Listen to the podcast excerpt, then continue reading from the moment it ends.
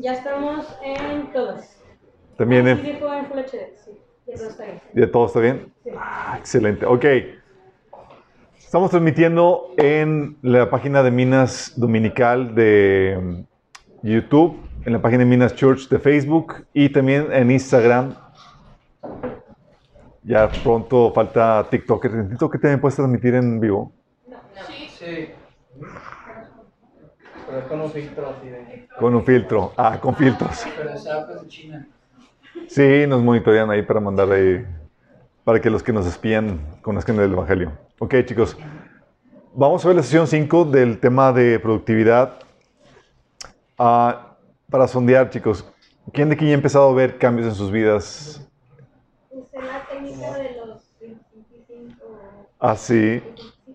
Sí, jala. Sí. Sí. De la, de la técnica del, del Comodoro o Pomodoro, Pomodoro, ándale, Pomodoro, exactamente. Que es la técnica del tomate para en español, para los que sepan. Qué padre saber que, lo están, que están resultando, que está resultando eh, efecto, chicos. Es todo un reto. De hecho, hoy vamos a estar platicando de otros retos más que va a implicar esto. Vamos a ver, a ver si nos alcanza el tiempo. Es que me di cuenta que son muchos principios y si no vemos tres o cuatro por sesión, no vamos a terminar. Entonces, esto va a durar un poquito más, unas dos horas y media. Pero. ¡ah! Ay, ya, ya. La cara de espanto. No, no, chicos, ya sé que sé el sacrificio que hacen en aguantar la media hora y media. Bueno, que ni tanto, mira, con panecito, cafecito y toda la cosa, digo, se ven a chicos. Pero bueno, vamos a comenzar. Tenemos mucho que ver. Eh, vamos a poner ese tiempo en las manos de Dios. Amado Padre Celestial, te alabamos, te bendecimos, te damos tantas gracias, Señor por tu bendita presencia en medio de nuestro Señor. Gracias, Señor, porque tu presencia, Señor, contrarresta, Señor, nuestra naturaleza pecaminosa y las obras de las tinieblas, Señor. Síguete moviendo ante nosotros, Señor, y disponemos nuestro corazón para que tú siembres en, ellos, Señor, tu palabra, para que produzcan en nuestras vidas el fruto que tú deseas, Señor. Habla a través de mí, Señor. Háblanos, Señor. Queremos sentarnos a tus pies como lo decía María, Señor. Te lo pedimos en el nombre de Jesús. Amén. Ok, chicos, el Irving va a tener control del clima. Si tienen ahí mucho frío o algo, ahí está Calor también. O calor, ahí dicen, está el... Estamos viendo el tema de productividad. La idea, como habíamos estado platicando, haciendo la recapitulación, es que hay una urgencia, hay una motivación detrás de esto, es que Dios espera fruto en nuestra vida, buen fruto y fruto en abundancia. En este, en, en que produzcamos mucho fruto, es glorificado Dios y demostramos que realmente somos discípulos de Cristo. Es decir, el Señor no solamente te salvó para para tenerte de bonito. Te quiere productivo. Tú eres la inversión de Dios y quiere que produzcas. ¿Sí? Y esto es de suma importancia porque de esto depende qué tanta gloria le traemos a Dios, qué tanto impacto eterno traemos en la gente a nuestro alrededor. Porque nuestras acciones, las obras que Dios preparó en tu mano para nosotros, que hiciéramos, van a tener un efecto en cuántas almas van a ser salvos, cuántas almas van a ser restauradas. Sí. Y también va a impactar en la recompensa que tengamos. Acuérdense de la persona que, se les dio tres, a tres siervos la misma mina, pero uno produjo 10, mientras que otro produjo nada más 5, y otro la misma mina. ¿Sí? Y la idea es que no quede ninguna obra, ningún proyecto en el tintero, chicos. Que todo lo que Dios diseñó para ti que hicieras, que lo hagas. Oye, que hay una situación de quiero escribir un libro, no me he dado tiempo. No, no, que, que lo puedas hacer. Oye, que quiero componer unas canciones y no lo he hecho. Que puedas hacer, que puedas sacar todo eso, ¿sí? Que puedas sacar el, el álbum que estábamos trabajando en hacerlo, que puedan sacar todos los proyectos y todas las, esas inquietudes que el Señor te ha puesto en tu corazón para, que, para su gloria y su honra. Hemos estado viendo el principio del compromiso la primera vez, ¿sí? Que tienes que tener, comprometerte con una causa, definir tu propósito, una visión, una causa para la cual trabajar. Tienes que definir metas, y eso es muy importante. para este tiempo, para, estas, para esta sesión, tú ya en teoría deberías de tener claro qué es lo que quieres alcanzar para Dios. ¿Sí? En propósito, en metas a realizar. También vimos el, el principio del orden y de la estructura. Y para estos momentos ya debes de tener una agenda que te ayude a darle orden y estructura. ¿Sí? Con la agenda habíamos platicado que tienes que asignar horarios, agendar tus actividades, los bloques de actividades, crear rutinas, poner alarmas que te ayuden a darle estructura a tu día. ¿Sí? La idea es que tú generes tus propias rutinas. Las rutinas ayudan a, que tú seas productivo. Sabes qué actividad te toca, qué día te toca y a qué hora se toca. ¿Sí? Y le da estructura. Ya no te pierdes durante el día. También le ayuda a dar orden porque ya con la estructura, estructurado tu horario puedes asignar cuándo eh, puedes hacer tal o cual pendiente. Y tú ya con la agenda te ministras en los pendientes. Entonces, para el día de hoy, ya en teoría, todos con sus agendas súper estructurados, ya tienen ya idea de cuándo y a qué horas tienen que hacer sus cosas. Ya tienen, ya usan su agenda para registrar todos los pendientes y asignan a su calendario cuándo realizar cada pendiente. Súper productivos ya. También vimos el principio del enfoque. Vimos estrategias para evitar y batear distracciones, así como lo decía Jesús, ¿se acuerdan? Sí, con la debida flexibilidad. También eh, eh, vimos las, técnicas para combatir la procrastinación. ¿Alguien ya, las, ha llegado a implementar? Qué ¿verdad, chicos? En eso se me había olvidado la vez pasada que hay veces donde la procrastinación viene por causa de que estás cansado, fastidiado. Ante esas situaciones, una pequeña siesta, lo que le llaman power nap, una, Para reactivar. para reactivarse, o el hacer ejercicio, chicos. Si a veces estás todo cansado, así medio flojeroso y demás, y lo que te reactiva, un poquito de ejercicio. ¿Sí? Y ya te revitalizas. Es algo que también nos ayuda a contrastar la procrastinación. Y hoy vamos a ver los dos principios, el principio de la medición y evaluación.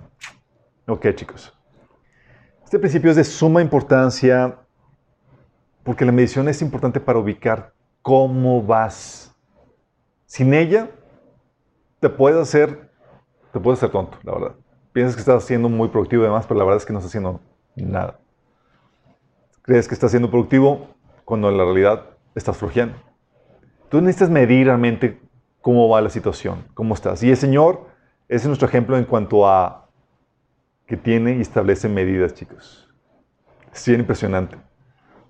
Tiene sus medidas en las cuales, con las cuales pesa reyes, reinos e incluso iglesias. ¿Se acuerdan lo que pasó con uno de los descendientes de Nabucodonosor? Dice la Biblia que, se los leo bien en Daniel 5 del 22 al 28, dice eh, que Belsasar estaba celebrando y secó las copas de- del templo y demás, estaba ahí con la barranda, todo lo que da, con todos sus siervos, y que de repente, de la nada, en medio de la fiesta, aparece una mano, ¿se acuerdan? Y empieza a escribir sobre la, pared. El tipo quedó tan asustado que dice que se le soltaron los intestinos. Es un eufemismo para decir que se hizo del baño.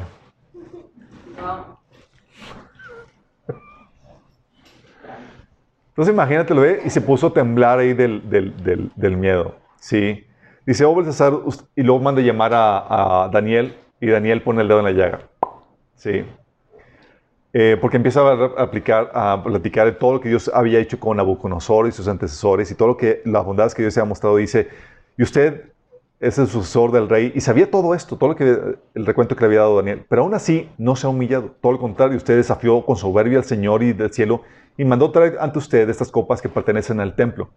Ustedes, sus nobles, sus esposas y sus con- concubinas estuvieron bebiendo vino en estas copas mientras rendían culto a dioses de plata, oro, bronce, hierro, madera y piedra, dioses que no pueden ver ni oír, ni saben absolutamente nada. Pero usted no honró al Dios que le da aliento de vida y controla su destino. Así que Dios envió esa mano para escribir el mensaje. Ese es el mensaje que escribió. Mene, mene, tekel, parsim. ¿Capiche?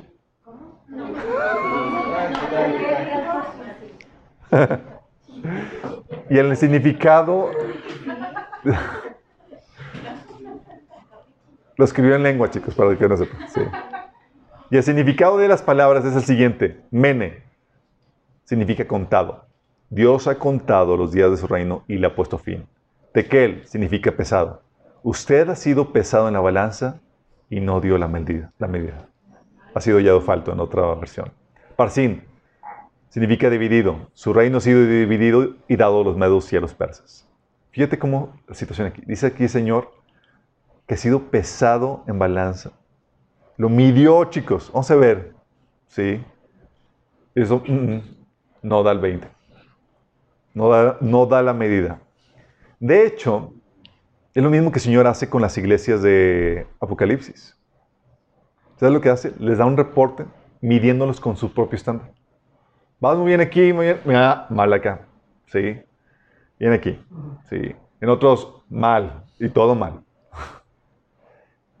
Señor les da reportes de medición de cada una de las iglesias. Les está diciendo cómo van. ¿Sí? Con su medida, chicos, Dios evalúa, con su medida Dios evalúa corazones y conductas. De hecho, dice Job 31.6, hablando, sabiendo Job que Dios hace eso, que mide corazones y demás, dice que Dios me pese en una balanza justa y así sabrá que soy inocente. Dios pesando. De hecho, Proverbios 21.2 dice, todo camino del hombre es recto en su propia opinión, pero Jehová pesa los corazones. Pesa los corazones. Sí, te mide. Sí, Él tiene una medida en cuanto a si estás bien o mal. Proverbios 24.12 dice, pues aunque digas, yo no lo sabía, ¿no habrá de darse cuenta el que pesa los corazones? ¿No habrá de saberlo el que vigila tu vida? ¿El que paga a cada uno según sus acciones? De hecho, Apocalipsis 3 del 1 al 2, cuando está hablando a la iglesia de Sardis, dice, yo sé todo lo que haces y que tienes la fama de estar vivo, pero estás muerto. Despierta, fortalece lo poco que queda, porque hasta lo que queda está a punto de morir. Veo que tus acciones no cumplen con los requisitos de mi Dios. Fíjate lo eso. O sea, ve tus acciones y le están viendo. No, no estás cumpliendo, no cumple con los requisitos. Como que control de calidad. Sí, porque tiene un estándar Dios que utiliza, tiene una medida que utiliza, chicos. En base a eso determina lo que se merece cada uno. Apocalipsis 2.23 dice, a los hijos de esa mujer los heriré de muerte, así sabrán todas las iglesias que yo soy el que escudriña la mente y el corazón, y a cada uno de ustedes lo trataré de acuerdo con sus obras. Señor nos trata, nos mide y nos da lo que merecen nuestros corazones, nuestras obras. 1 Corintios 3, del 12 al 13, de hecho, cuando nos presentemos ante el Señor, todas tus acciones que hiciste en Cristo van a ser medidas, van a ser probadas, van a ser evaluadas. Dice que si alguien construye sobre este fundamento, ya sea con oro, plata, piedras preciosas o con madera, heno y paja, su obra se mostrará tal cual es, pues el día del juicio lo dejará al descubierto. El fuego dará a conocer y pondrá a prueba la calidad del trabajo de cada uno. Fíjate lo que está diciendo. Dice que el fuego va a dar a conocer la calidad de tu trabajo. Va a ser puesto a prueba. Qué heavy, ¿no? Y lo mismo pasa con nosotros. O sea, tú puedes decir, estoy haciendo un buen trabajo. Sí, pero la, medición que el Señor tiene te ayuda a evaluar si realmente es bueno o no. Si no hay una medición, no sabrías identificar si realmente estás haciendo un buen trabajo o no, o si realmente estás haciendo un trabajo o no.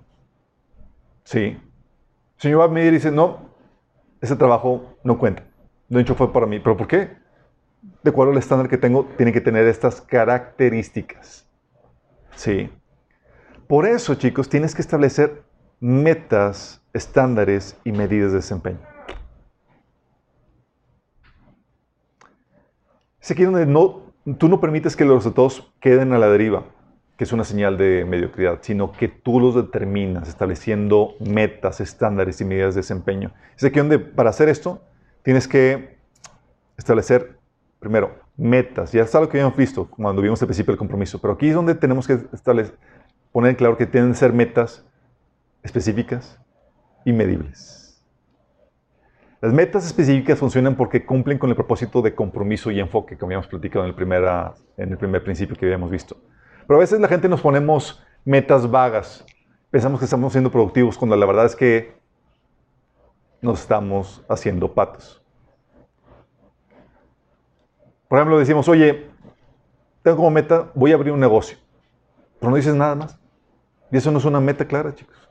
Sí, algo específico sería, quiero abrir el negocio de una librería en un mes. Ah, ya pusiste algo claro, específico, medible. Ya sabes cuándo lo quieres hacer.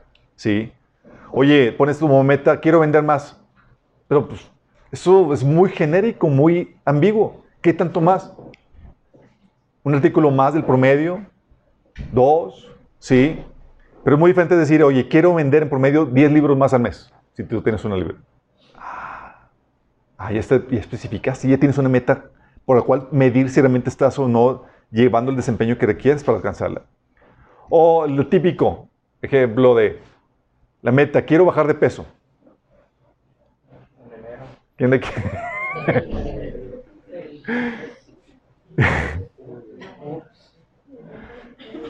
¿Quién de aquí se ha puesto esa meta? No levanten la mano, pero... Que hoy quiero bajar de peso. Y lo ponen como meta, pero no especifican qué. Muy diferente es poner, oye, quiero bajar 10 kilos en 6 meses. Ah, ya sabes qué es lo que le estás tirando. ¿Sí? O la meta de que, oye, quiero ser productivo. Pero ni aún eso, como está tan ambiguo, no sirve. Es muy diferente decir, oye, quiero eliminar mi uso de Instagram en horario de trabajo.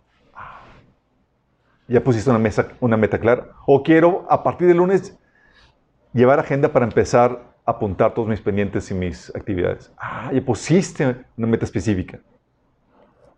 O la de, oye, quiero pasar más tiempo con mis hijos. Ajá. ¿Qué tanto? ¿10 minutos más? ¿15 minutos más? ¿Cómo sabes que vas a medir eso? Muy diferente decir, oye, pasa por menos una hora al día con, enfocado a mis hijos. Es muy diferente, chicos. Sí. Las metas tienen que ser específicas y medibles, no vagas. Es algo que tienes que tener bien claro. Porque si son vagas, son la excusa perfecta para que te hagas pato, que realmente hagas como que estás haciendo algo, pero normalmente no estás alcanzando nada. Sí. Y a veces somos afines a poner metas vagas porque no queremos exigirnos tanto. Pero te doy el reto que te exijas un poco. Sí. A veces nos parece que tenemos metas muy específicas y, vamos a llegar al tiempo de cumplirlas y no hemos alcanzado gran cosa de ellas. Ahorita vamos a ver qué onda con eso. Sí. Pero bueno, tienes que establecer metas específicas, medibles, que no sean vagas. También debes establecer estándares. Cuando hablamos de estándares no, estamos, no son metas, en el sentido de que son resultados a futuro que esperas alcanzar, lo que sería una meta sino que son características que determinan la calidad de trabajo y desempeño diario que esperas a realizar. Estándares como, oye, mi estándar es trabajar ocho horas. ¿Sí? Mi estándar es no tomarme más de una hora y media a la hora de la hora de comida. Es un estándar. Si no es una meta, tú estás marcando la calidad que esperas en el trabajo que estás realizando en el día a día. Oye, mi estándar, hacer media hora de ejercicio diario. Son cosas que tú haces diariamente, chicos, ¿sí? O no ver mis redes sociales durante mi devocional. Puede ser un estándar que meditaría que todos pusiéramos. o siempre pedir estándar, por ejemplo, en el departamento de compras, siempre pedir dos o tres cotizaciones antes de realizar una compra. Sí, son estándares que se compran, chicos. Son estándares que se establecen, no son metas. O pedir, por ejemplo, mi esposa me pone estándares de que, oye, pide las cosas por favor y, y de buena manera. Son estándares.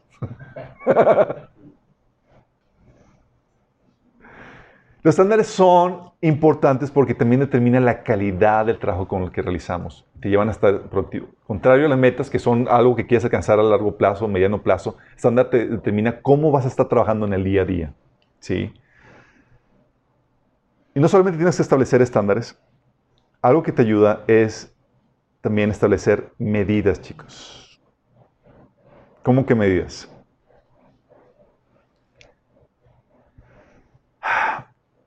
Para identificar tu desempeño, por ejemplo, en estándares que estableces para ti mismo, tú puedes asignarle medidas para saber qué tanto estás alcanzando.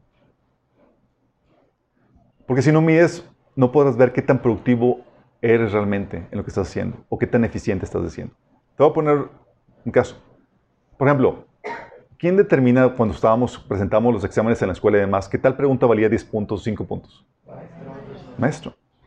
¿Y por qué se le asignaba un, una medida a esa pregunta? Se le asignaba porque si no, no podrían evaluar qué tan eficiente era tu trabajo y tu desempeño en la escuela. ¿Estamos conscientes? Bueno, tú puedes hacer lo mismo con los estándares que te, pongas. Y puedes, de esa manera, ver qué calificación obtienes.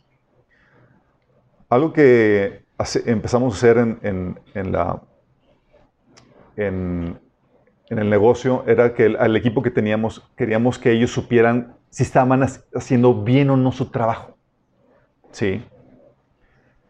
Y pues era pero queremos, queríamos hacerlo no, no de forma ambigua de que, oye, ¿cómo me fue mi, cómo, qué tal estuvo mi desempeño el de hoy? Y tú decirle, no, pues estuvo bien, chido.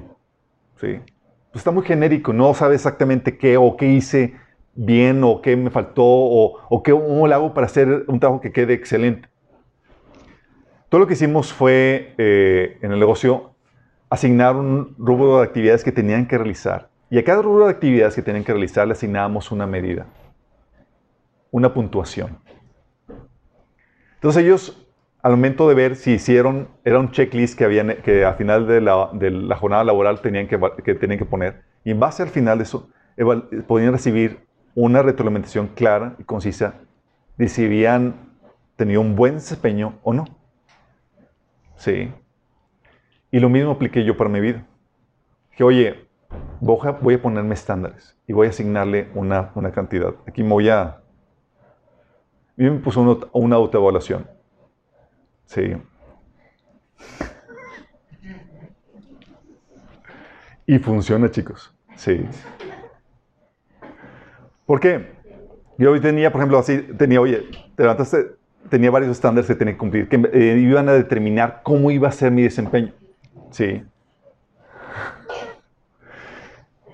Este, esta autoevaluación es real, estoy sacando de, de la que yo utilizo. Sí. Oye, te levantaste temprano, 10 puntos. Sí, hiciste tu, tu rutina de ejercicio, otros 10 puntos. Tuviste tu devocional, 10 puntos. Comenzaste a la, a la hora, a la hora de trabajo, a, a las- a la hora asignada, 10 puntos. Revisaste tu, tu agenda, 10 puntos. Terminaste de trabajar a las 7, 10 puntos. Dedicaste tiempo a los niños, 10 puntos. Registraste y sacaste las facturas de gastos realizados durante el día, 10 puntos. Planeaste el día siguiente. Son estándares con los cuales yo me estaba utilizando para medir mi desempeño. ¿Sí? Y al final salía cuánto había sacado no mi... Que si no gastaste nada, 60. no tienes que- Si no gastaste nada, se pone como si estuviera realizado. Se los comento, chicos, porque a veces andamos en el aire, en el limbo, sin saber realmente, ok, ¿cómo le estoy haciendo? ¿Cómo, qué- cómo está mi desempeño? ¿Tuve un desempeño de 10 o no? Sí.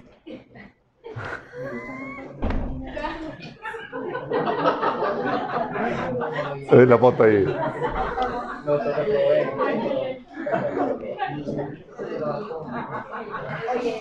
¿Y qué es lo que haces? Por eso, chicos, la importancia de establecer no solamente metas, estándares. Ok, mi vida, mi día ideal debe tener estos elementos. ¿sí? Y le vas asignando una medida a ese estándar. Y eso te ayuda a ti a ser productivo en ese sentido. Y te vas calificando tú mismo, te vas midiendo a ti mismo. Eso ayuda para, el- al- en nuestro caso, primero lo apl- aplicamos en el estado. Dije, oye, está muy útil, lo voy a aplicar para mi vida. Lo empezamos a utilizar para mi vida. ¿Sí?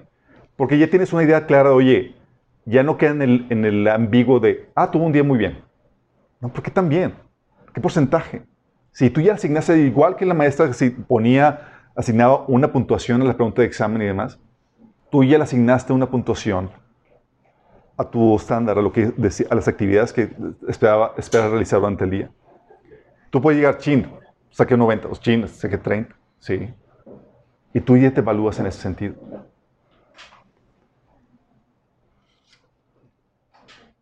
Porque si no, ¿cómo te medirías? ¿Cómo sabrías que también estás llevando a cabo tu desempeño? Sí. Porque entre más ambiguo sea, más difícil va a ser el que puedas establecer medidas para corregir lo que estás haciendo. Tú puedes medir qué tanto porcentaje de la meta se cumple, ¿sí? Obviamente, al final del mes tienes una meta y demás, o al final de, te- de determinado tiempo, y tú puedes medir qué tanto se avanzó en base a eso. Pero también en el día a día tú puedes medir tu desempeño, las actividades que tú vas marcando. Y a irte midiendo tus estándares, te comprometes con ellos y llega al punto donde se convierten en hábitos, que es lo que tú esperas que, se- que- que surjan. Sí. La pregunta típica de mucha gente es, oye, ¿y si me pongo metas muy ambiciosas y realistas? Mira, es- sucede lo como lo habíamos platicado la vez pasada. establecer metas realistas es todo un reto. Y más cuando estás incursionando en un área en donde no tienes una experiencia que te ayude a ubicar cuál es el estándar a, a alcanzar. Se requiere conocimiento, se requiere experiencia. Pero aquí, mira, déjame declararte esto. Tú vas midiendo la meta, ¿sí? Y creo que no te debe preocupar el, el, el si es una muy ambiciosa la meta. Acuérdate a la ley de Parkinson. ¿Te acuerdas? La ley de Parkinson te dice que el trabajo llenará el tiempo asignado a él, aunque sea un trabajo que requiera solo una cuarta parte del dicho tiempo. ¿Sí? Es decir, si te pones metas muy holgadas, muy laxas, tu desempeño será justo lo de la meta establecida. No más, aunque pudo haberse realizado de una forma más eficiente. ¿Me explico? Por eso si estableces metas muy ambiciosas, ten en cuenta que aunque no las llegues a cumplir y te quedes a medias, de cualquier manera habrás alcanzado mucho más de lo que hubieras sido si no te hubieras puesto metas. Porque hay gente que se hace ni machín, no alcancé. No, no, no. Llegaste a mitad o llegaste, completaste, completaste de forma parcial, completaste mucho más de lo que hubiera sido si no te hubieras puesto ninguna meta. Sí. De esta forma te puedes, si no, si no tienes esto en mente, te puedes animar porque no estás cumpliendo tus metas y no, esto no sirve para nada, y lo botas. Cuando en realidad sabes que tu desempeño siempre será mejor con las metas que sin ellas. La idea, chicos, es que te establezcas metas y estándares que ejerzan presión sobre ti. Es decir, tú no que no requieras un jefe que esté detrás de ti. Tú mismo, ¿sí? por la dirección del Espíritu Santo te estás poniendo los estándares. Pero también unos estándares no tan estrictos, no sea que te dé colitis y estrés y termines en el hospital, porque a veces somos mucho más exigentes nosotros que, que si tuviéramos un jefe. ¿Sí les ha pasado? Mi esposa a veces está así toda estresada al punto de colapso y yo, no, tranquila, sé que tengo que terminar esto. ¿Quién te puso ese estándar? O sea, yo no estoy detrás de ti diciéndote eso, pero mi esposa tiene aquí la meta de lo que quiere y desea alcanzar. Y tenemos que ser cuidadosos con eso. ¿sí? Hay gente que es, le tiende al perfeccionismo. Esa es la cuestión de la medición, chicos. Por eso es tan importante. ¿sí? Y también tienes, gracias al principio de medición, tienes, se deriva el principio de, de, de evaluación. Dios, chicos, pone puntos de evaluación. ¿Sí? Dios, ves en el ejemplo de, varios ejemplos de la Biblia donde llega para ver si ya está listo o no, si ya está cocido el pastel. A ver cómo está. Tienes, por ejemplo, el caso de Ezequiel 16, del 4 al 8. Fíjate lo que dice, hablando del pueblo de Israel.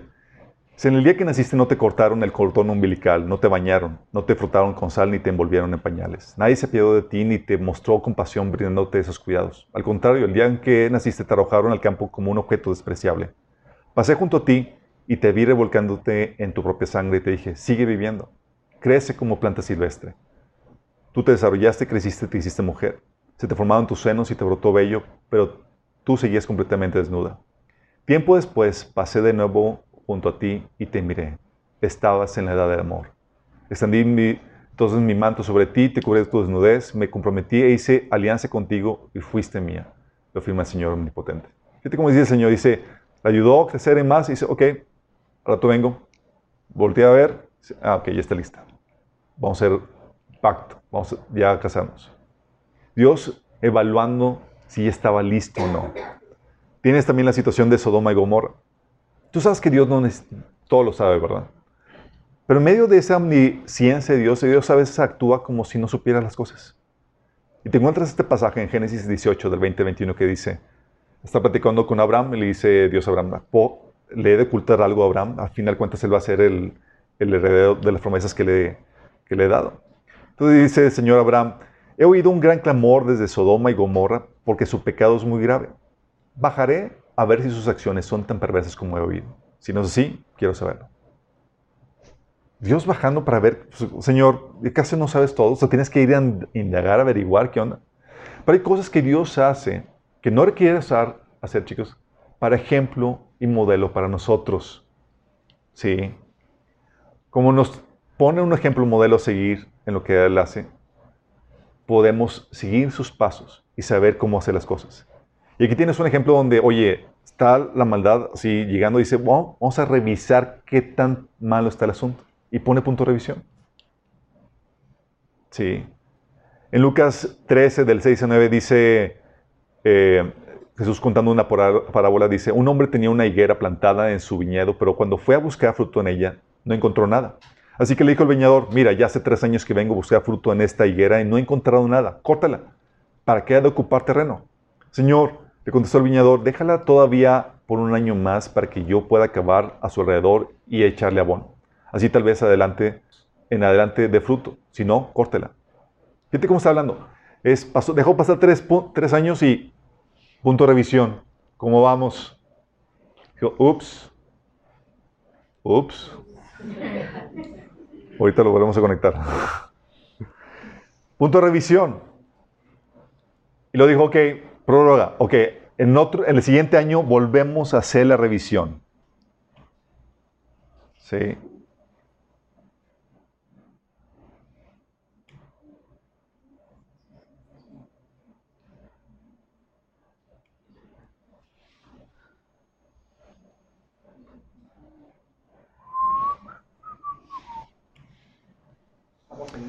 Estamos en vivo.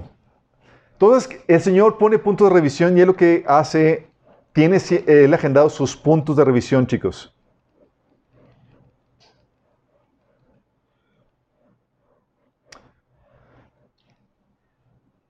Y eso es crucial. Si te das cuenta, para tener los puntos de revisión tienes que tener la medición establecida, sino contra qué lo, lo mides. Voy a revisar, ok, voy a revisar con respecto a qué estándar si no tengo ninguna medida. Pero ya tienes la medición. Tú ya sabes, ok, vamos a revisar, ya tengo el estándar, ya sé cuál es la puntuación, ya sé qué resultado voy a obtener, porque ya tengo un estándar contra el cual eh, eh, evaluar. Es aquí donde el punto anterior, el punto de la medición, es crucial. Si no, pues cómo evaluarías. Y esto es muy importante, chicos, porque tenemos todos los seres humanos una tendencia natural a irnos a la deriva. Agarrar monte, desviarnos. Sí, todos tenemos una tendencia natural. De hecho, ¿quién ha ido de pesca? Sí. Cuando estás en la lanchita y demás, si no tienes ahí el ancla, te va moviendo el agua y demás, y luego te encuentras ya en otro lugar, sin inapercibidamente te moviste. Sí. También ves el, mismo principio de, cómo las cosas tienden a, desviarse y demás cuando, oye, haces un nudo, uno de tus zapatos y eventualmente tienes que volverlo a apretar. O el carro, está bien, pero eventualmente tienes que darle la revisión. Sí. Bueno, tú también necesitas ajustes, apretones, necesitas ajustar la dirección, pues hay desviaciones en el camino. De hecho, por eso nos congregamos. Porque si fuera por nosotros ya agarraríamos, agarraríamos monte, pero o sea, tu corazón te, quiere engañar y demás, y luego te vuelves a congregar donde, ah, no, sí, eh, o sea, nos congregamos para mantenernos mutuamente cuentas en el camino del Señor y animarnos a no desviarnos. ¿Sí? Entonces tienes que poner puntos de evaluación a lo largo del camino para evaluar, para evitar que divagues o te vayas a la deriva, chicos. Puntos de evaluación. Y puedes poner puntos de revisión. Aquí son los puntos arbitrariamente como mejor se te acomodan, pero son puntos de revisión que te aseguran que te mantengas en el camino. Y esto, por ejemplo, para un negocio es importantísimo. Para un negocio, para un ministerio también. De hecho, cuando estábamos aquí en Minas, dijimos, oye, ustedes se juntaban antes en un hotel. Sí, nos juntábamos una vez, al mes en, un hotel. ¿Qué fue lo que nos llevó a, cambiar? Hicimos una revisión. Hicimos una revisión anual. De hecho, si quién se acuerda. La revisión anual. Hicimos una revisión anual y vimos, ok, cuáles fueron los resultados de la inversión y demás. Cuánta gente fue, cuánta gente se alcanzó y demás. Y vimos que la mayoría de la gente que estábamos alcanzando era por internet. Entonces, que ni toda la inversión allá vamos a movernos a, a, la casa, quitamos eso e invertimos mejor en cámaras, en pies, en, le metimos más a la internet y nos enfocamos a lo que realmente estaba produciendo. Cosa que nos hubiera podido dar si no tuviéramos tenido puntos de revisión, chicos. necesitas puntos de revisión para cómo vamos y qué medidas implementamos. Y es ahí donde puedes implementar medidas de revisión diariamente. Por ejemplo, la autoevaluación que tenía era diaria, era al final del día, ok, ¿cómo, cómo fue mi, evaluación? ¿Cómo voy? ¿Qué tal mi desempeño el día de hoy? Mis metas, mis estándares, ahí puedes decir, puedes incluso evaluar tus metas y estándares. Puedes decir, oye, están muy altos, están algo, ir- los vamos ajustando. Sí. También puede ser una, revisión semanal. ¿Qué tal estuvo mi semana? Y eso es genial cuando tienes, eh, eh, estás eh, casado con tu pareja, puedes evaluar qué onda, cómo, cómo van los pendientes y, las, los asuntos de la semana. ¿Qué tanto avanzaron en las metas programadas para la semana? En el trabajo, típicamente, por ejemplo, ahí en los, con los agentes seguros es trimestral, donde viene con el bono. Se te va evaluando cómo va tu desempeño trimestralmente para ver si obtienes un bono o no en ese sentido. Semestral incluso puede ser, ¿sí? Para evaluar cómo van con- vas con respecto a las metas anuales, si están o no cumpliendo lo requerido. Y obviamente están las revisiones anuales. Y aquí las metas, las revisiones anuales, como lo hicimos en Minas en este episodio, eh, es ideal en el matrimonio, chicos. Sí. Por eso, típicamente, aquí no lo hemos hecho, pero es algo que sería bueno hacer. George, ¿por qué lo apuntes? Retiro de matrimonio donde es para evaluar cómo vamos. Porque la relación comienza muy bien y si no hay puntos de revisión, empieza la deriva y no saben cómo llegaron a una situación de desgaste, de, de- de lejanía, de falta de comunicación y demás, porque no tenían esos puntos de revisión. Puntos de revisión que eh, se vuelven necesarios cuando no tienes estándares. Digo, se vuelven aún más necesarios cuando no tienes estándares. Por ejemplo, con mi esposa y yo tenemos estándares de por menos una vez a la semana tener nuestro date, tener unas pláticas y demás, hora juntos, etc. Sin eso, obviamente sería muy crítica la situación. Sí. Y obviamente puedes poner los puntos de revisión arbitrarios que tú creas necesario, cada dos semanas o lo que tú quieras. Pero esto, chicos, si a la medición con la evaluación le agregas el factor del compromiso, puedes hacer cosas maravillosas. Porque si esta medición con esa evaluación le agregas el factor del compromiso, híjole, puedes motivar a la gente y puedes tú alcanzar cosas impresionantes. Sí. Medición, evaluación y compromiso. Eso es lo que aplica todo, todo negocio, chicos, y también lo que debería aplicar toda persona en ministerio. Ya tienes la medición, sabes cómo evaluar, las- tienes una meta medible, tienes estándares que tú puedes calificar, pero a eso ah, le añades compromiso. ¿Cómo le puedes añadir compromiso? Puedes añadirle compromiso al comprometerte con terceros. Sí. Eso ya lo hemos platicado cómo se puede hacer cuando, oye, tienes un cliente y demás, oye, te entrego la, la cotización al proyecto en dos semanas. Ya te comprometiste. Ya diste un deadline. Y nadie te lo pidió, pero tú pusiste un estándar. un estándar que te ayuda a ti a ser eficiente. Tienes que cumplir eso, porque ya quedaste con terceros. ¿Sí? O típico en la iglesia, también te aplica en la iglesia. Oye, la obra de Navidad es el 20 de, de diciembre. Háganle como quieran, pero esta fecha tiene que estar la obra establecida. Y obviamente es el compromiso ante terceros es más fácil que te obligue a su cumplimiento y te fuerza a ser eh, productivo en ese sentido. Porque tienes un deadline que presentar, tienes un compromiso y pues nadie quiere quedar mal ante terceros. Sí, nuestra reputación y demás está en juego. Por eso también Pablo, ¿se acuerdan que habían platicado que él daba, se hacía compromisos con la iglesia? Decía, oye, la iglesia de Corintios, los voy a ir a visitar, chicos. ¿Se acuerdan? Y no fue. Y Pablo tenía que, que disculparse. Sí, y explicarles qué onda con eso, porque ya tenía un compromiso hablado con esas personas. Decía 2 Corintios 1, 17. Tal vez se pregunten por qué cambié de planes. ¿Acaso piensan que hago mis planes a la ligera? ¿Piensan que soy como la gente del mundo que dice sí cuando en realidad quiere decir que no? Y empieza a explicar qué onda con eso, porque hay un compromiso que ya había contraído con terceros. Entonces, oye, ¿cómo me... Ya tengo una medición, tengo una relación, ¿cómo le hago para, para forzarme a cumplir eso?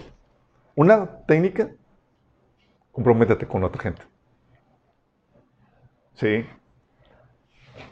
Tal vez tengas una meta que tengas, oye, ¿sabes qué tengo eh, en, el servicio que estamos todos involucrándose ya en la, iglesia? Tal vez te- tengas una meta, lo que quieres alcanzar, pero no lo quieres decir porque si lo dices te comprometes. Dilo. ¿Sabes qué? Para la próxima semana, semana voy a traer esto. O voy a hacer esto.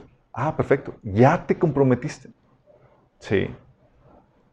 Otra forma de crear compromisos, como ya hemos platicado, ¿sabes cómo es? Creando sanciones.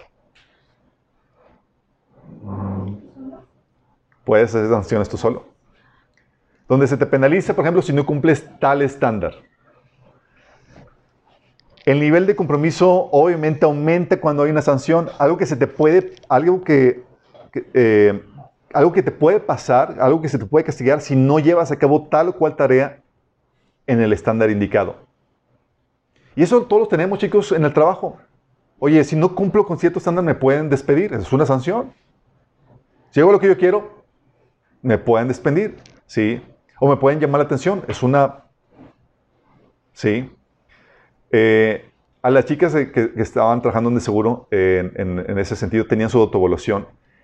Y yo les, les dije, ok, chicas, se les contrató esperando de ustedes ese trabajo. En teoría siempre deben tener 100. Si no lo están haciendo es porque están flojeando. ¿Sí? Y se les va a pagar de acuerdo al porcentaje que obtengan en su calificación. Entonces, si ellas sacaban 80, se les pagaba el 80% de, su, de, No, chicos, se pusieron todas y siempre 100. Y la, la eficiencia y la productividad aumentó así de forma impresionante. Sí, porque teníamos la forma de medirlo. Cuando no, no completaba, o sea, hay gente, un episodio donde estaban muy, muy mal la persona y dije, mira, ni a ti me conviene, ni a ti te conviene porque ganas menos, ni a mí me conviene porque no estás produciendo lo que, está, lo que, lo que se espera. Entonces mejor, bye bye, y se contrató otra persona. Sí, pero teníamos estándares ya, chicos, sabíamos medir y sabíamos lo que se quería para ser productivos. Sí, y las sanciones ayudan a eso. De hecho, lo que Jesús también, lo que la Biblia nos enseña también con nosotros. Una de las razones por las cuales somos productivos y por las cuales queremos servir al Señor y nos santificamos y es porque no queremos pasar vergüenza delante de Él, que el Señor nos reprenda, que nos diga siervo malo. De hecho, dice 1 Juan 2, 28, ahora hijitos, permaneced en Él para que cuando se manifieste tengamos confianza, para que, cuando, para que en su venida no nos alejemos de Él avergonzados. ¿Te imaginas? O sea, cosas que pudiste haber hecho, cosas que no hiciste, cosas que no resguardaste, que no... O sea, tenemos el, el temor a ser sancionados. Y eso nos lleva a santificarnos, a buscar hacer la, voluntad de Dios como Él manda.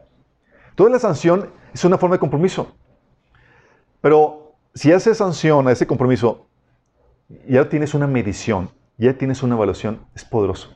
Porque ya sabes qué se espera de ti. So pena de un castigo. ¿Sí? Algo que yo hice, por ejemplo, yo combiné la, la, el compromiso entre terceros y puse sanciones para yo mejorar mis calificaciones, mi desempeño. Yo le dije a, en, en, el negocio, yo me puse un, un, un, sueldo, ¿sí? O sea, es que voy a poner esto y esto, aunque tenga negocio, este es lo que voy a estar ganando de forma mensual.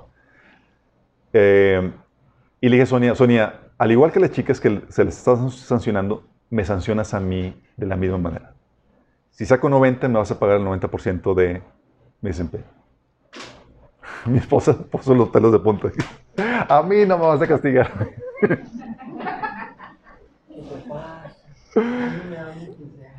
Pero ¿por qué era necesario eso? Porque si, porque si yo no me ponía los propios estándares, ¿sí? significaba que yo le quería una persona detrás de mí que... Eh, un jefe que me estuviera detrás de mí para cumplir ciertos estándares. ¿sí? Entonces, y funciona maravilla. Pues obviamente era si yo no, no me aplicaba para tener el desempeño que se requería, un desempeño y un estándar que yo me había establecido para mí mismo, mi familia iba a ser afectada. Y para mí era suficiente motivación para mantenerme siempre al 100. ¿sí? Hay otra forma de generar este compromiso, chicos. Entonces, uno es compromiso con terceros, otro es sanciones y otro es con recompensas. En este modelo es en el que mi esposa trabaja. ¿Sí? Yo con sanciones, mi esposa con recompensas. Y es lo que las compañías trabajan, chicos. Adelante, chicos, aquí hay, aquí hay lugar también. Sí. Tres lugares, chicos. Las recompensas. Y esto, en esta forma, chicos, los que somos agentes de seguros sabemos muy bien porque las compañías te ofrecen bonos trimestrales, bonos anuales. Los empleados, los trabajos normales te ofrecen bono de puntualidad, ¿sí? O de buen desempeño, o te ofrecen reconocimientos. Un poco no. ¿Por? Porque si tienes la medición y tienes la evaluación es una cosa, ok, ya sé cómo medir tu trabajo, sabes cómo medir tu, tu trabajo, tienes la evaluación para medir tu desempeño, pero ¿cómo lo hago para, para incentivarte, para que te comprometas con eso? Y para muchos la expectativa de un bono, de una recompensa, de un reconocimiento, es suficiente para generar ese compromiso. Sí. Es otra estrategia para aumentar ese compromiso. Y gente crea estos esquemas de bonos, de buena puntualidad y demás. Obviamente hacen los manejos ahí porque puede ser, oye, la misma gata para volcada, te pago lo normal y luego te descuento si no llegas puntual. Para otros te lo venden diferente psicológicamente y dices que considero te considera un 80% de la puntuación, pero si ganas el... Eh, si llegas puntual, se considera un bono cuando realmente debería ser lo normal. Sí. Pero ya se maneja como un esquema de recompensas. Y son estos mecanismos, chicos, ideales para poder generar eso. Platicando con mi esposa en la, en la planeación, le dice, oye, pues ponemos la autolación y nos, y nos penalizamos. Mi esposa, no, no, no, no. Eso te funciona bien para ti, a mí ponme bono. Ah, ok. Pero ya tienes una medición, ya tienes una evaluación para saber cómo va tu desempeño y ya tienes, generas el compromiso para poder alcanzarlo. ¿Me explico? Con eso llegas a generar a gente altamente productiva y es lo que, lo que típicamente utilizan cualquier empresa, cualquier negocio y demás. Y aún los ministerios no están más. De hecho, Pablo mencionaba que a los que hacen, hagan bien su trabajo son dignos de doble honor o lo que sería doble paga. Sí, es decir, hay un buen desempeño, hay una buena hay medición, hay estándar, hay formas de medir ese desempeño. Vamos a poner también el compromiso. Y Pablo eh, ponía este, este esquema de, de recompensas a los que tienen el buen desempeño. Jesús también nos decía eso cuando decía en Apocalipsis 22:12, hey, vengo pronto y traigo la recompensa conmigo para pagarle a cada uno según lo que haya hecho. ¿A qué está apelando el Señor? A la recompensa. De hecho, muchos de aquí se han puesto las pilas porque son bien ambiciosos, chicos. En el buen sentido de la palabra. a ver. Sí. Porque es, ok, ya sé lo que se espera a mí, sé cómo medirlo, y ya viene un incentivo que me ayuda a ser comprometido en esa causa. Y con eso se vuelve la gente altamente productiva. ¿Vamos bien con eso, chicos? ¿Hace sentido? Sí. Ok, siguiente principio. Principio de la templanza y la perseverancia. Ok. Ese que de, cuando hablamos de templanza, lo puse templanza, que casi no se utiliza la palabra, es el de dominio propio. Dominio propio, no demonio propio.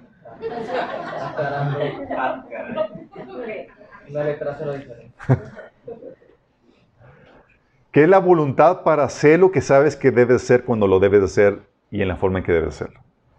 Es decir, la voluntad para hacer por ti mismo las cosas en tiempo y en forma. ¿Sí? Y es un reto. Dominio propio, chicos, se manifiesta en esa determinación para hacer o alcanzar algo. Y cuando hablamos de dominio propio, ¿sabes quién es tu peor enemigo? Tu carne. Te levantas y antes de luchar con Satanás.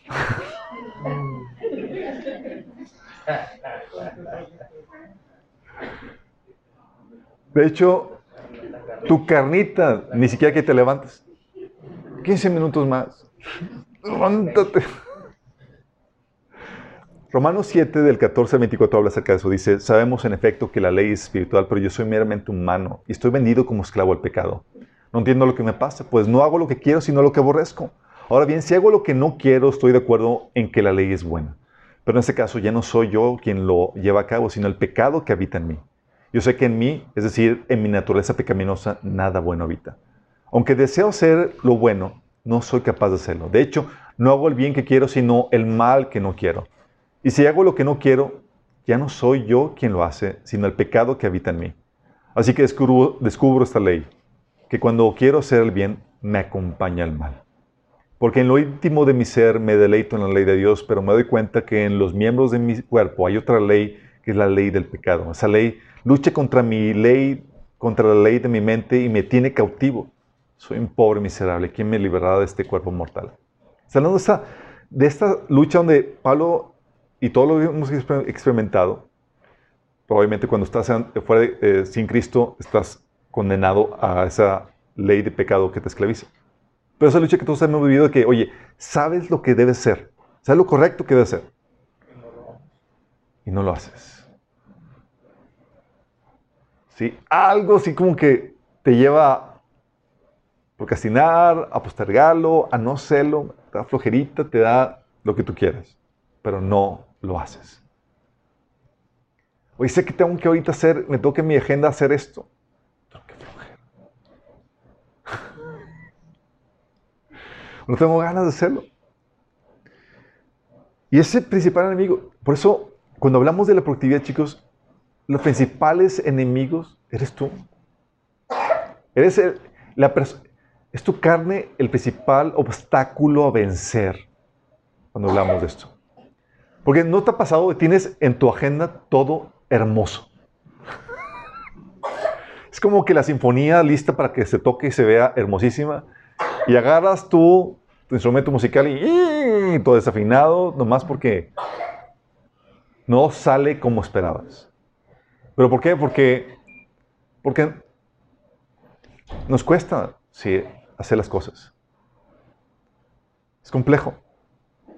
Por eso el dominio propio, chicos, requiere, es un fruto del Espíritu de Dios. Es un fruto del Espíritu Santo. Dice 2 Timoteo 1.7, porque no nos ha dado Dios espíritu de cobardía, sino de poder, de amor y de dominio propio. Gálatas 5.22 dice que, en cambio, el fruto del Espíritu es amor, alegría, paz, paciencia, amabilidad, fidelidad, bondad, fidelidad, humildad y dominio propio. Si no fuera por el dominio propio que el Señor nos da, difícilmente alcanzaríamos o haríamos algo por el Señor. Porque déjame decirte, chicos, para el mundo, hacer cosas para el mundo y para Satanás es fácil porque nada más sigues el flow de tu carne. No hay mucho que hacer, chicos. Sí, en ese sentido. Nada más es de bajadita. Te dejas llevar. Pero hacer cosas para el Señor implica una oposición porque contrapone a esa naturaleza pecaminosa y al sistema del mundo. Entonces vas de su vida. Es una friega. ¿Sí les ha pasado, chicos? Hay una oposición espiritual interna y externa. Versus la del mundo. El mundo es como, oye, ¿por qué la gente disciplinada y demás? Pues sí, trabajan para sus propias ambiciones, para cosas de la carne y demás. Pero para el Señor, hay una oposición, hay una lucha que tienes que librar. Y como habrá una lucha interna,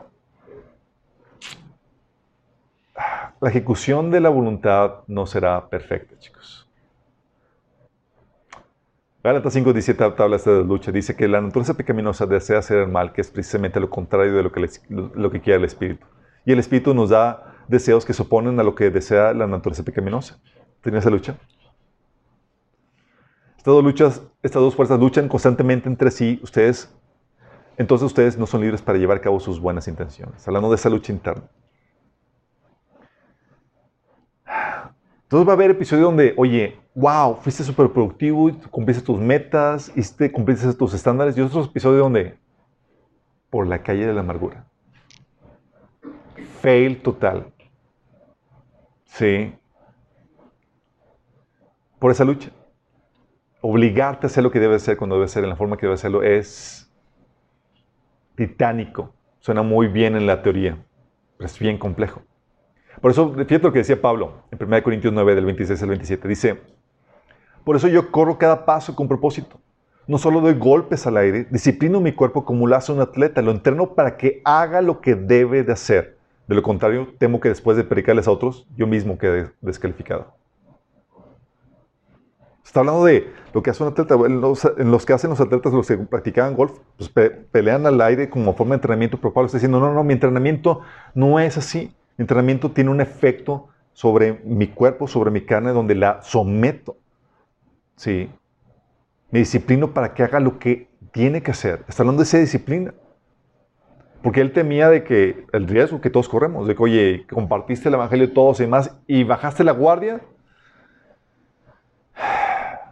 y quedaste tú mismo descalificado.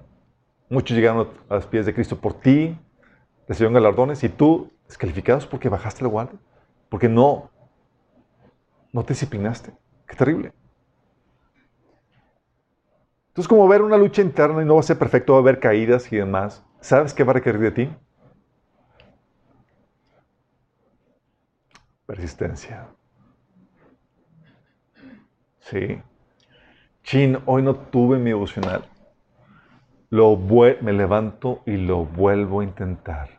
Chin, hoy fallé con los estándares que tengo. Me levanto y lo vuelvo a intentar. Chicos, las cosas no se logran al 100% de la noche a la mañana. Y te mentiría si te dijera, ah, si pones esto y todo va a funcionar de, buenas a primeras. De hecho, esta semana mi esposa y yo tuvimos semana entre imprevistos, desgastes del espiritual y más. Queremos cumplir nuestros estándares y más. Y el viernes nos estamos... Y fue día colapsado. Sí, tenía estándar de, oye, teníamos, íbamos a ir a caminar, levantarnos a tal hora, ya ese día no pudimos con nuestra alma, de hecho. Algunos estaban, oigan, ¿cómo vas, cómo vas con la edición? Y estamos, porque muchos trabajos que están envueltos y demás. Y esposa nada más estaba, por favor, ven por nosotros. Porque el trabajo que hace para el Señor, chicos, va a haber, tiene más mérito porque, contrario al trabajo que se hace en el mundo, va a haber una intensa guerra espiritual involucrada. ¿Sí? que va a tratar de llevarte a que claudiques, a que cedas y demás. ¿sí? Las cosas no se logran de la noche a la mañana, los cambios, las mejoras, las, las medidas requieren persistencia ante desvíos, ante improvistos, ante, ante caídas, ante caídas. Y es ahí donde la persistencia para levantarte una y otra y otra vez es vital, chicos. Y todos aquí yo conozco por las luchas que han estado teniendo. Se han vuelto expertos en desarrollar la persistencia. Sí. Si no fuera para esa persistencia, no hubieran conquistado nada. La tendencia natural de la carne es, date por vencido la primera. No funcionó. Va. Sí. Pero lo que te lleva el dominio propio es a tener esa determinación por alcanzar eso. Y volverte a levantar y volverte a pelear. Sí. Y cuando hablamos de persistencia, Ah, de hecho, ahí les puse el enlace. Ahí les puse el enlace eh, eh, en el bosquejo. Porque vimos un, en el taller de, en la introducción al discipulado tenemos un tema que se llama la persistencia, que te explica cómo es indispensable para el caminar cristiano. Indispensable para todo. Y cuando hablamos de persistencia, tú hablas de persistencia y cuando hablas de persistencia implica una resistencia, un obstáculo, una dificultad, algo que tienes que vencer. En este caso, típicamente eres tú. Vencer de ti mismo. Implica la presencia de pecados, fracasos, caídas, retrocesos en el camino. Como hay esa lucha, hay caídas. Chin, fallé de Sí. También va a implicar múltiples intentos. Vamos a hacer la primera. Es, oh, otra vez. Vayamos, otra vez. También va a aplicar gracia. Mucha gracia. Paciencia otorgar múltiples oportunidades. Fallamos otra vez, volvamos a intentarlo. Señor, perdóname, ayúdame otra vez y volver a intentar. Va a implicar fe, aliento, esperanza de que puedes lograrlo, obtenerlo. Es donde confías de que Señor, si Señor te pone esas promesas maravillosas, es para que te animes y tengas fe en que sí puedes alcanzarlo. Sí, también va a implicar la paciencia, crecimiento, fortaleza. Porque al momento de repetir vez tras vez ejercitas el músculo y desarrollas esa habilidad hasta alcanzar la victoria. Santiago 1 del 13 al 4 dice, ustedes saben que siempre que se pone a prueba la fe, la constancia tiene una oportunidad para desarrollarse. Constancia, persistencia, lo mismo. Así que dejen que crezca, pues una vez que su constancia se haya desarrollado plenamente, serán perfectos y completos y no les faltará nada. Cómo habla de que se desarrolla la persistencia, la constancia, chicos. ¿Cómo? levantándote una y otra y otra vez. A haber, vas a, va a haber episodios donde vas a sentir, es que esto de la productividad nomás no funciona. No soy para esto. Suponer una agenda y toda la cosa es bien difícil. Y te van a dar ganas de claudicar. Sí. Y más cuando hay presiones, porque a veces por guardar la agenda quedas mal con la gente porque tienes que cortar actividades, tienes que decir adiós y uh, ya se va, se va a dormir temprano. Sí. Va a implicar un precio. Pero eso va forjando el, eh, el músculo, chicos. De hecho, dice Lucas 8, del 11 al 15, de Jesús, dice Jesús que la semilla que cayó en buen terreno son los que oyen la palabra con corazón noble y bueno y la retienen. Y como perseveran, producen una buena cosecha. Lo que dice, como perseveran.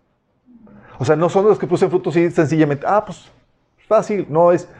El fruto, el buen fruto que tengo me ha costado perseverancia tremenda. Les he platicado cuando vencí el, el hábito, cuando conquisté el hábito de mi tiempo devocional. O sea, era falla tras falla tras falla. Y me levantaba, me levantaba hasta que llegó un punto donde quise claudicar y dije, no, Señor, esto no es para mí. Y el Señor, ¿cómo que no es para ti, claro que es para ti. Y el Señor me sentenció y me enseñó que una forma en que se muestra el amor de Cristo es levantándote y persistiendo. Sí. Y honras a Dios cada vez que te levantas y persistes. Entonces dices, oye, esto de la, de la productividad y ser eficientes y demás es bien difícil, y más sí va a ser difícil. Va a implicar persistencia de tu parte, levantarte cada vez que te desvías, que, fallas. Va a implicar eso el hábito en ese sentido. Que yo donde quiero que entiendas que ayuda al dominio propio, chicos. Vamos a ayudar al dominio propio. ¿Cómo le podemos ayudar al dominio propio?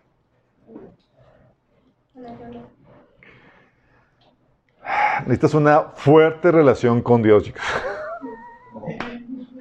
Ahí donde, como estamos involucrados en una, en una actividad espiritual donde ya no hacemos las cosas para el mundo ni para nuestra carne, sino para Dios. Estamos haciendo una guerra espiritual, chicos, en todo lo que hacemos, en cómo vivimos, en todo el fruto que producimos. Y por eso Jesús decía, chicos, separados de mí, ah, pueden hacer. Y está hablando de producir fruto para Él, chicos. Está hablando de, no puede ser en el sentido que no puedes producir fruto para Dios. Entonces necesitas una fuerte relación con Dios que te ayuda para fortalecer tu voluntad. Porque es el Espíritu Santo que requieres para fortalecer esa voluntad, para que te ese dominio propio. No por nada Señor te decía, velad y orad para que no entréis en tentación. Va a haber tiempos de debilidad. El Señor decía, eh, tienes un recurso. Búscame en oración. Tú puedes pedir, Señor, ayúdame a someter mi carne para cumplir con los estándares que me establecí, para cumplir con mi agenda. Sí, quiero ser productivo por ti. Tú puedes orar por eso. ¿Se puede? Sí, se puede. Señor, ayúdame a desarrollar este hábito. Jesús decía, la- el espíritu, la verdad, está dispuesto, pero la carne es débil. Ese es donde llega la presencia y la unción del Espíritu Santo y te ayuda a vencer tu propia carne. Entonces aquí es una fuerte relación con Dios. Contrario al mundo donde, ah, pues X, son productivos y más, claro, pues trabajan para el mundo, trabajan para ellos y van de bajadita. Entonces yo, ya el enemigo huele, es, de- es, es cristiano, quiere servir al Señor. Vamos a perturbarlo. Sí. Y hay perturbaciones, chicos, que se- ¿sabes cómo viene la perturbación? ¿Cómo se manifiesta? Con letargo, somnolencia o cansancio. ¡Ah! Yo estoy perturbado. Sí.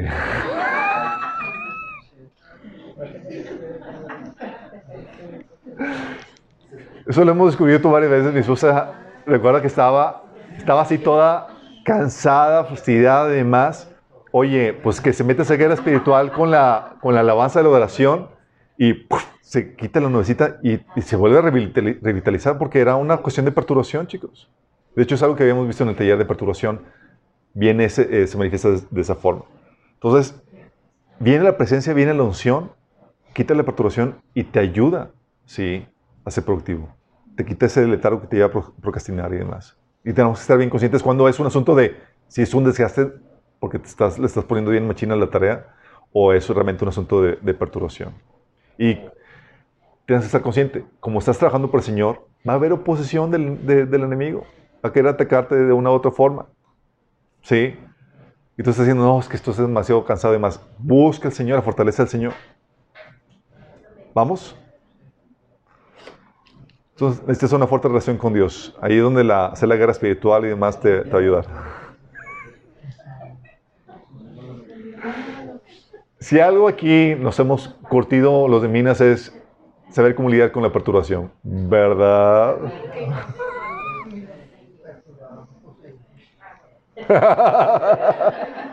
Sí, diferente perturbado poseído. Si hay gente que pueda tener un espíritu de flojera, sí, hay, que liberar ahí el... Que no se los avienten. Eh, lo otro es, para ayudar a tu, a tu dominio propio, establecer compromisos como habíamos establecido, chicos, con, por medio de metas, tu propósito, poniendo recompensas que te motiven o sanciones que te lleven a esquivar la, la- la improductividad o por medio de compromisos con terceros. Eso te va a llevar. Por ejemplo, lo que me ha llevado, chicos, a, ser productivo en gran parte ha sido porque me puse, me puse medidas, me puse sanciones eh, y también compromisos con terceros.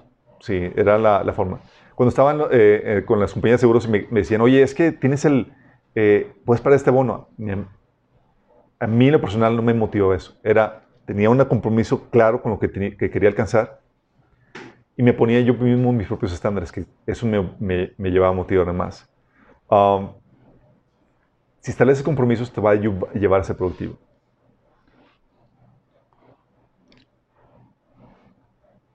El otro es desarrollar hábitos. La repetición de una tarea, chicos, de un estándar, de forma reiterada y demás, hace que ésta se vuelva de forma automática y se vuelva fácil. Y hay un punto donde, oye, ¿no les ha pasado ah, ah, comentarios de algunas personas que están acostumbrados a levantarse temprano, que ya se, que cuando ah, incluso es el día de descanso, se levantan temprano? Dice, chin, es día de descanso, tengo que descansar y me levanto temprano.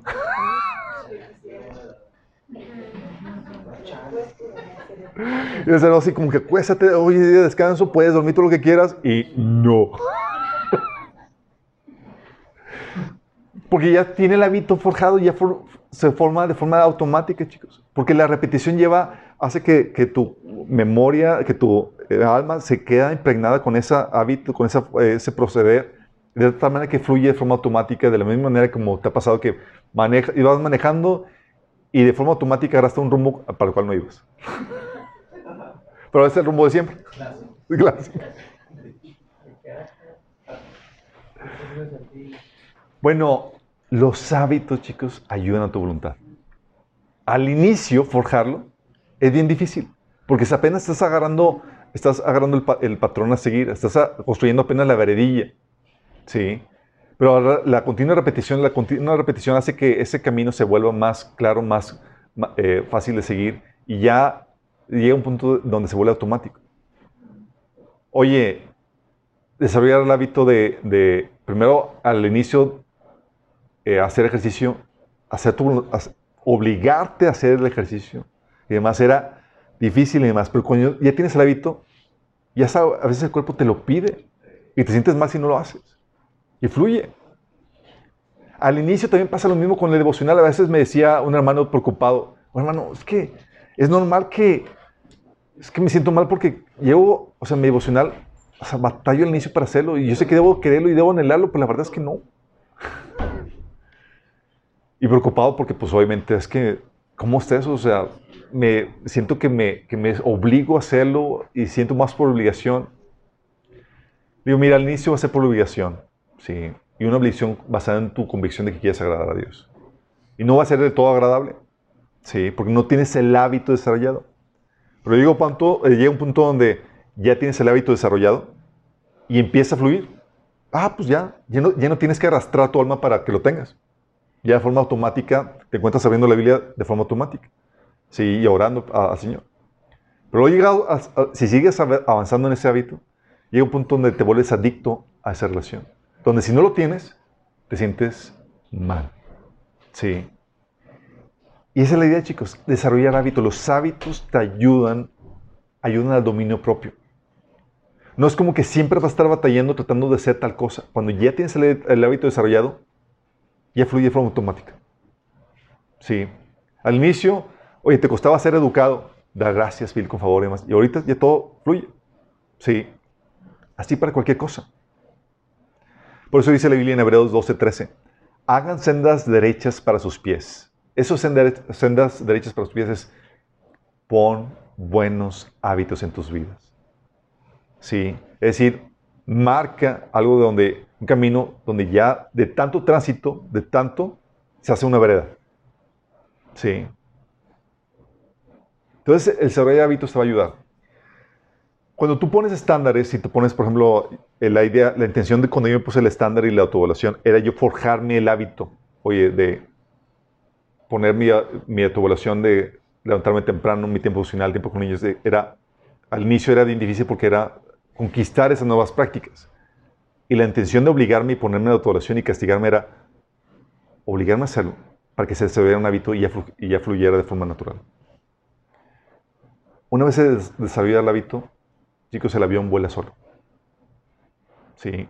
Y la idea es que tú tengas como mente tener ese hábito. Y tengas consciente que sí, la lucha al inicio va a ser difícil, pero después se va a hacer fácil. Una vez que la voluntad está forjada a seguir ese, esa actividad. ¿Vamos? No que pienses que, oh, sí, siempre va a ser difícil. No, solamente el inicio. El obligarte. También para lo que te ayuda al dominio propio, chicos, es evitar tentaciones. No lo quieres hacer de machín donde, ah, sí, aquí lo voy a... Tienes que reconocer tus debilidades. El que está firme, mira que no caiga. El que piensa que está firme, mira que no caiga, exactamente. Y es donde tienes que establecer medidas para evitarles. Oye, si sé que mi debilidad es esta, pues pongo medidas para evitar esa debilidad. Todos tenemos debilidades, chicos. Tú tienes el episodio este de Pablo, donde también él tenía su debilidad, ¿se acuerdan? ¿Cuál era? El orgullo. Él perdía el piso con facilidad, entonces Dios le puso una medida para que evitar que cayera en eso. Sí, en ese caso era un aguijón en la carne, un demonio que le estaba ocasionando una problemática eh, Muchos creemos que era una problemática física, pero le ayuda a mantenerse dentro del carril del Señor. Pero tú puedes establecer claramente cuáles son tus debilidades. Oye, ¿sabes qué? Mi debilidad es que pierdo mucho tiempo con las redes. Establece una estrategia para evitar ese, ese, esa distracción, ¿sí? Por ejemplo. Oye, mi debilidad es que eh, en mi celular, si leo ahí mi, mi devocional, me, me, me, voy con los avisos y, me pierdo, ¿sí? O, por ejemplo, una de mis problemáticas era que me quedaba dormido en la opcional. Si les he platicado en un episodio este me quedé así con el, la tortícolis. Y me quedo dormido. Y luego yo me despierto y ya no podía mover el cuello. ¡Ay, señor, gracias! yo digo, ¡pobre! Le digo, ¿qué, te pasó, Alberto? Y dice, ¡ay! me da pena decirte. Estaba leyendo Miedo la venganza, yo para Oye, y ponía medidas al respecto. Empecé, por ejemplo, antes, para no quedarme dormido, hacía ejercicio antes para despertarme bien. O tenía mi tiempo devocional caminando. ¿Sí? Y así, digo, difícilmente te quedas dormido caminando. Ponías medidas, pones medidas cuando sabes cuál, es la debilidad que tienes. ¿Sí? Tú, sabes, tú conoces tus debilidades, que lo que te está impidiendo ser el productivo que tú es, lo, productivo que eh, para el Señor. Y tú puedes establecer eso. La idea, chicos, es que ayudes a tu dominio propio hay mecanismos para hacerlo. A otros es para eh, el dominio propio, muchos se le apuestan al principio de, establecer compromisos, donde crean grupos de apoyo, donde dice, oye, te junten con alguien, quiero verme contigo semanalmente o lo que tú quieras para decirte cómo voy. Y a saber que van a tener alguien a quien platicarles, decirles cómo va su desempeño, ya se obligan como sucedió con un pastor donde, oye, eh, llega un, hermano que está diciendo, oye, es que estoy cayendo con, con, con, pensamientos inmorales, hermano, y con pornografía y demás. Dice, le dice el pastor, ok, te voy a encargar que tengas un registro, que pongas un registro de todo lo que vas a hacer, de todos esos pensamientos en una libreta y nos vemos la próxima semana. y llegaba y le llegó la próxima semana y, y fue dos libretas. Ah, no.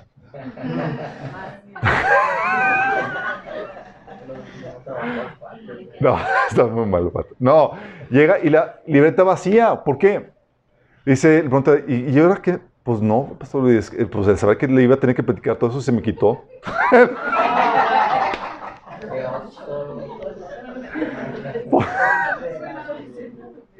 por, el principio del compromiso, chicos. Ya tener compromiso que voy a tener que rendir cuentas de esto, que ello te lleva a ponerte las pilas. Para muchos les funciona muy bien eso. Sí, pero tú puedes utilizar cualquiera de estos cuatro puntos para poder ayudar a esa voluntad débil que tenemos. Y que es fortalecida por el Señor, sí, pero no deja al Señor, no, no, no quite, Señor, la lucha. El Señor permite que se manifieste esta lucha para que se forje tu voluntad. ¿sí? Tenemos la ayuda del Espíritu Santo, porque se requiere. Porque vivimos en un mundo que es, pertenece al, al enemigo, Satanás es el príncipe de este mundo, pero también tu carne requiere una ayuda sobrenatural para poder ser vencida. Porque cualquier cosa que quieras hacer para el Señor va a encontrar obstáculo. Obstáculo espiritual e interno. Y requieres la ayuda de Dios. ¿Sí? Entonces, no esperes que todo esto vaya a fluir de color de rosa en tu meta de ser productivo para el Señor. Va a haber sus altas y bajas. Aquí lo que debes estar consciente es que es algo normal. ¿Sí? Pero aquí lo importante es que persistas en ello. ¿Oramos? Amado Padre Celestial, te damos gracias, Señor, porque tú nos das todas las herramientas que requerimos para producir mucho fruto para ti, Señor. No nos dejas solos, Padre. Así que tú nos das un ejemplo de lo que debemos hacer, Señor. Ayudándonos a poner, Señor, puntos de medición, Señor, y evaluación. También para fortalecer nuestra voluntad, Señor, para desa- desarrollar esa persistencia que se requiere, Señor, para producir fruto para ti, Señor. Señor, que podamos ser esas personas que, se miden, Señor, que se evalúan y comprometidas a ti, Señor. Para que haciendo esto podamos alcanzar muchas cosas para ti, Señor. Que podamos presentarnos delante de ti con manos llenas, Señor. Te lo pedimos, Padre, en nombre de Jesús. Amén.